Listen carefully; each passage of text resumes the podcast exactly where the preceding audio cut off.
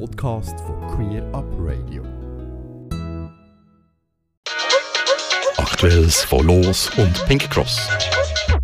Es freut mich, dass wir auch in diesem Jahr regelmäßig Aktuelles von der Dachorganisation Los und Pink Cross aus erster Hand dürfen erfahren. Online verbunden bin ich jetzt mit der Alessandra und dem Roman. Hallo zusammen. Salut. Alex. Ja, über den Jahreswechsel ist doch einiges passiert, insbesondere in der Wintersession vom Parlament in Bern hat es Ende Jahres ein paar wichtige Entscheidungen gegeben. Doch zuerst noch zum Thema Blutspende. Anfang Dezember hat das Schweizer Rote Kreuz bekannt gegeben, dass künftig auch queere Männer sollten können Blut spenden und man darum bis Miss Medic eine Änderung der Blutspendekriterien beantragt. Von zwei vorgeschlagenen Varianten würde aber eine weiterhin zu einer Diskriminierung von schwulen und bisexuellen Männern führen. Das klingt jetzt alles ein bisschen kompliziert. Äh, Roman, kannst du unsere ZuhörerInnen aufklären, um was es konkret geht? Es ist eigentlich ganz einfach, ja. Äh, leider ist es immer noch so, dass halt Männer, die Sex mit Männern haben, dürfen nicht Blut spenden, außer sie sind äh, ein Jahr lang abstinent gewesen. Also es ist eigentlich immer ein faktischer Ausschluss. Und ich habe gerade heute einen Artikel gelesen von 1997 äh, von Pink Cross und dort haben wir also schon äh, gegen die Diskriminierung beim Blut, Blutspenden gekämpft. Jetzt sind wir endlich an dem Punkt, wo es so aussieht, als das SRK endlich den Schritt würde machen und wirklich die Blutspende, das, das Verbot für, für schwule und bisexuelle Männer aufhebt, so wie es ganz viele andere europäische Länder inzwischen auch gemacht haben. Und kannst du noch etwas sagen, was, was mit diesen zwei Varianten auf sich hat? Ja, die, bei der einen Variante, die ist immer noch Bullshit, weil ähm, sie dann einfach die Frist von einem Jahr dann zu vier Monaten abkürzen, aber äh, es ist einfach immer noch eine Ungleichbehandlung zwischen heterosexuellen und ähm, schwulen Männern oder queeren Männern. Ähm, die andere Variante wäre einfach in Gleichstellung, das heisst, alle dürfen Blut spenden, wenn sie in den letzten vier Monaten nur einen Sexualpartnerin haben und keine wechselnde. Ja, grundsätzlich sicher auch positiv ist, dass auf Bundesebene queere Angelegenheiten immer häufiger thematisiert werden. Wie beispielsweise im Dezember, wo der Bundesrat seinen Bericht zur Gesundheit von LGBT-Personen in der Schweiz veröffentlicht hat. Für den Bericht hat das BAG eine Studie in Auftrag gegeben, die den Gesundheitszustand von LGBT-Personen und ihren Zugang zur Gesundheitsversorgung in der Schweiz untersucht hat. Die Ergebnisse dieser Studie sind leider weniger positiv. Ja, Alessandra, was sind denn die wichtigsten Aussagen und wie beurteilt ihr das Ergebnis? Also die Dezember-Session war wirklich voll gewesen. oder einfach im letzten Dezember ist wahnsinnig viel gelaufen. Dass wir jetzt die Ergebnisse haben zum Gesundheitszustand und auch zu der Gesundheitsversorgung von LGBT-Personen in der Schweiz und dass der Bundesrat sogar noch Stellung dazu genommen hat, auf das haben wir sehr lange gewartet und das gibt uns jetzt natürlich auch sehr umfassende und auch eine gute Arbeitsgrundlage, um gesundheitspolitisch weiter vorzugehen. Und eben, die Resultate die sind leider ernüchternd. Das, da ist eigentlich die Schweiz steht sie nicht anders da als der internationale Vergleich. Um unsere Gesundheit steht es nicht gut. Wer queer ist in der Schweiz, hat schlechtere Gesundheitschancen als Menschen, die hetero sind und Menschen, die cis sind.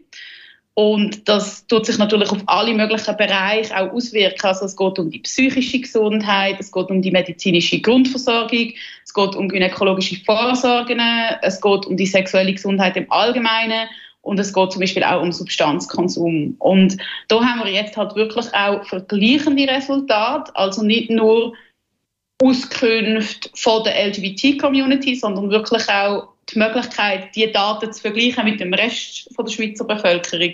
Und da sehen wir jetzt einfach, dass die Unterschiede da sind und das hat zum Glück jetzt auch die Politik gemerkt. Bei den Los wissen wir zum Beispiel schon sehr lange, dass viele von unserer Community seltener in eine gynäkologische Vorsorge gehen als cis-hetero-Frauen. Und das ist natürlich ein großes Thema, weil da geht es zum Beispiel auch um Krebsprävention. Und das zeigen jetzt zum Beispiel die Resultate dieser Studie auch. Aber wir haben wie schon von Anfang an gewusst, dass wir dort auch müssen die Sache noch in die eigene Hand nehmen und dass wir da nicht so schnell werden Unterstützung bekommen. Das heißt, die Zahlen, die helfen uns jetzt, aber wir sind schon längstens selber dran, jetzt umfassendere Informationen zur sexuellen Gesundheit von Lesben, bisexuellen und queeren Frauen mit einer Vulva zu erstellen, weil das wird jetzt nicht einfach sofort passieren, auch wenn es so eine Studie gibt. Also wir sind auch immer noch als Verband in der Situation, dass wir die Themen selber in die Hand nehmen und dass wir mit unseren eigenen Mitteln für die Anliegen einstehen und sie sichtbar machen. Ich finde das ein ganz wichtiger Punkt, dass wir jetzt auch nicht zu viel Hoffnung dürfen haben wegen dieser Studie. Es ist sehr wichtig, dass es die Zahlen mal gibt, dass auch der Bundesrat das mal anerkannt hat, finally. Und gleichzeitig werden wir noch ganz, ganz lang und viel müssen kämpfen, bis sich tatsächlich etwas bewegt und bis es tatsächlich auch finanzielle Mittel gibt, äh, damit eben die queere Gesundheit auch da die Relevanz bekommt, die sie eigentlich braucht. Du hast es schon angetönt, Alessandra. Auch das Parlament hat sich in der Wintersession mit mehreren queeren Anliegen befasst und am 14. Dezember zwei wichtige Entscheidungen gefällt. Einerseits hat sich der Ständerat für die erleichterte Stiefkindadoption ausgesprochen, leider aber ohne volle Anerkennung von beiden Elternteilen abgebot, wenn das Kind durch ein fortpflanzungsmedizinisches Verfahren im Ausland oder durch eine private Samenspende gezeugt worden ist. Und ebenfalls am 14. Dezember hat der Nationalrat eine Motion angenommen, die ein Verbot von Konversionsmaßnahmen verlangt. Als nächstes muss jetzt aber noch der Ständerat die Motion behandeln. Auch eine neue Studie von Dr. Yves Ney, Dozent in und Forschungsprojektleiter in an der Zürcher Hochschule für angewandte Wissenschaften ZHAW fordert ein Verbot von Konversionsmaßnahmen und betont die Notwendigkeit von einer Sensibilisierung von Fachpersonen, um, da haben wir es wieder, das Thema Gesundheit von LGBTQ-Personen nachhaltig zu stärken. Über die beiden Themen, Stiefkindadoption und Konversionsmaßnahmen, haben wir auch schon in früheren Sendungen zusammen geredet. Roman, zusammenfassend, was sind denn die wichtigsten Schlussfolgerungen aus deiner Sicht bezüglich dem Beschluss zu den Konversionsmaßnahmen und zu den Studienergebnissen? Ja, die, die Konversionsmaßnahmen sind ebenfalls in dem Text von 1997 schon vorgekommen. Und jetzt sind wir jetzt auch einen Schritt weiter. Ähm, die, die Studie, die haben wir in Auftrag gegeben von Pink Cross, auch wieder mit dem Ziel, dass wir jetzt endlich mal eine Grundlage haben, um können aufzeigen, wie das eigentlich tatsächlich passiert. Es ist aber erstmal eine, eine Literaturübersicht. Das ist eigentlich eine Zusammenfassung von all dem, was es schon gibt. Ähm, ich kann jetzt hier nicht einzelne Beispiele, das würde gar nicht so viel bringen, aber man sieht, wie halt eben, es gibt diverse AnbieterInnen noch in der Schweiz, die eben so Konversionstherapien machen. Ähm, es, es ist, man kann das nicht einfach sozusagen nur in der, in der PsychologInnen oder so abschieben, sondern es sind halt viele, also auch religiöse ähm, Gruppierungen, die dort äh, aktiv sind ähm, und auch, dass die halt international sehr gut vernetzt sind und entsprechend auch, auch halt sehr grosse finanzielle Mittel haben, um das irgendwie so durchzusetzen. Eigentlich die, die Hauptaussage von dieser Studie ist, dass es eben Handlungsbedarf gibt, dass da der Gesetzgeber auch muss aktiv werden, so ein Verbot äh, einführen und eben wirklich auch äh, die Sensibilisierung von, von all diesen Personen, die halt schlussendlich wirklich ähm, irgendwie mit, mit Opfern von, von Konversionsmaßnahmen in Kontakt kommen. So aus deiner eigenen Erfahrung, was denkst du, wie lange geht es jetzt noch? Hoffentlich nicht mehr so lange, wie es das erste Mal erwähnt worden ist. Ich glaube, es ist nicht mal so relevant, wie lange es noch geht, sondern die Frage ist halt wirklich, ob man es auch durch den Ständerat durchbringt. Wir wissen, dass der konservativer ist. Gerade bei diesen Themen ist es manchmal schwierig. Irgendwie auch, auch liberale Leute aus dem Ständerat, äh, die haben etwas dagegen, wenn man etwas ins Strafgesetz hineinschreibt, obwohl wir eigentlich wirklich Opfer sind von äh, Straftaten aus meiner Sicht. Entsprechend, ja, äh, wir werden sehr wahrscheinlich im Sommer wird es im Ständerat kommen und ich hoffe halt wirklich, dass wir es dort durchbringen.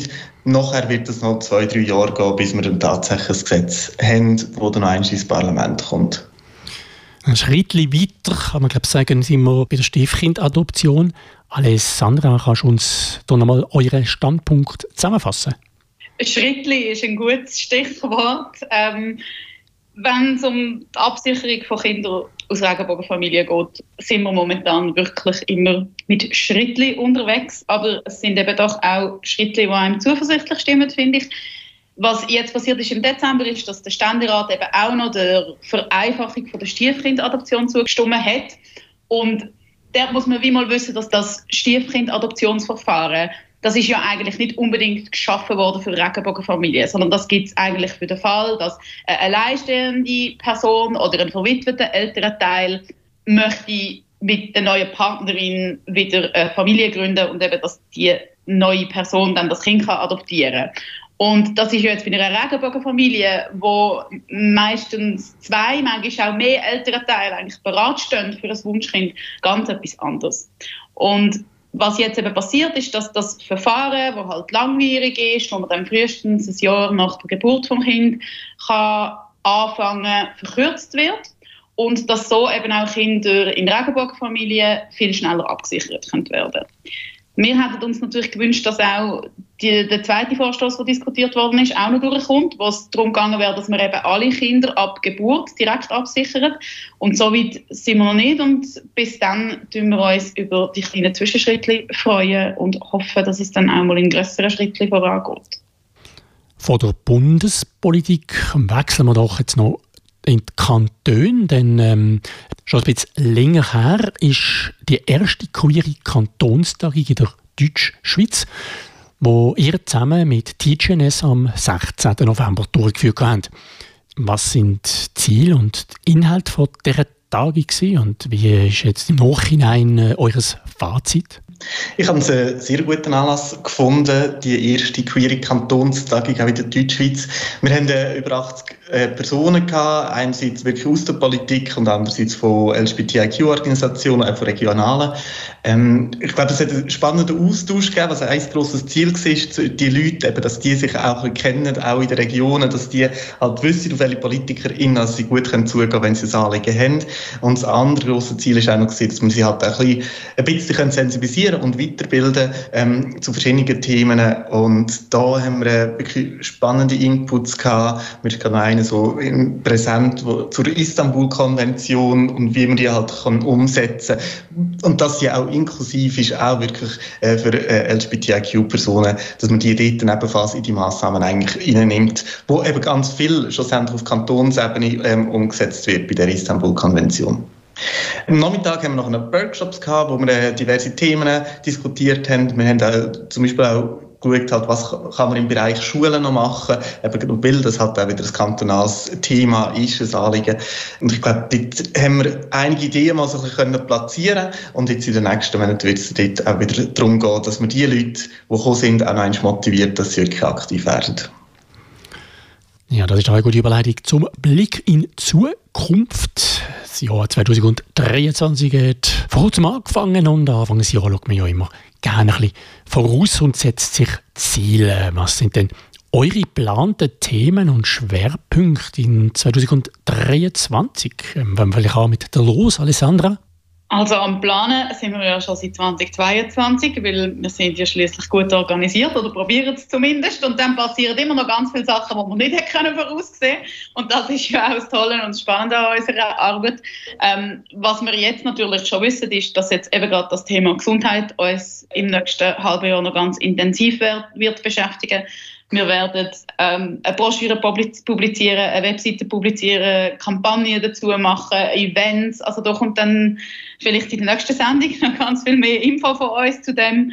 Ja, und dann eben ist der Januar schon immer der Moment, wo man in den Startlöchern sitzt und sich noch überlegt, was wann noch in welchem Monat passiert. Ähm, was wir sicher schon wissen, ist, dass am 6. Mai unsere GV stattfindet und dass wir im Spatsommer möchten ein Camp oder ein Lager veranstalten für die Los Community. Da haben wir jetzt schon ganz viel cooles Feedback auch bekommen und sind jetzt das wirklich am konkret ausplanen. Ja, und dann findet ja auch noch so die eine oder andere Pride statt der Sommer. Also uns wird definitiv neben all der politischen Arbeit, die wir zu tun haben, nicht langweilig. Und wie sieht das bei Pink Cross aus, Roman? Ja, politisch haben wir jetzt schon einiges diskutiert, wo uns auch dieses Jahr noch wird beschäftigen. Äh, und dann ist ein grosses Thema natürlich auch noch die nationalen Wahlen im Herbst. Wir möchten dort auch wirklich auch diese Community mobilisieren, weil schlussendlich ist es halt entscheidend, wer in dem Parlament sitzt, ob wir Fortschritte erzielen oder nicht. Wir haben es jetzt ein paar Mal gehört, ja, der Ständerat macht halt einfach nicht vorwärts, will nicht. Und dann, dann bringen wir halt auch nicht vorwärts. Und ich glaube, dort wäre es wirklich das Ziel, ähm, dass wir dann einen grossen Schritt machen können nationalen Parlament und wirklich viele queerfreundliche PolitikerInnen reinwählen. Und dann haben wir auch noch ähm, natürlich unsere Mitgliedsversammlung am 1. April und wir feiern dieses Jahr auch noch unser 30-jähriges Jubiläum. Juhu, es gibt ein Fest. Die Schwulen sind ja bekannt dafür, dass sie gerne festen. Und darum machen wir natürlich auch eine grosse Party und Abendessen und weiss nicht was alles rundherum. Voraussichtlich am 26. August.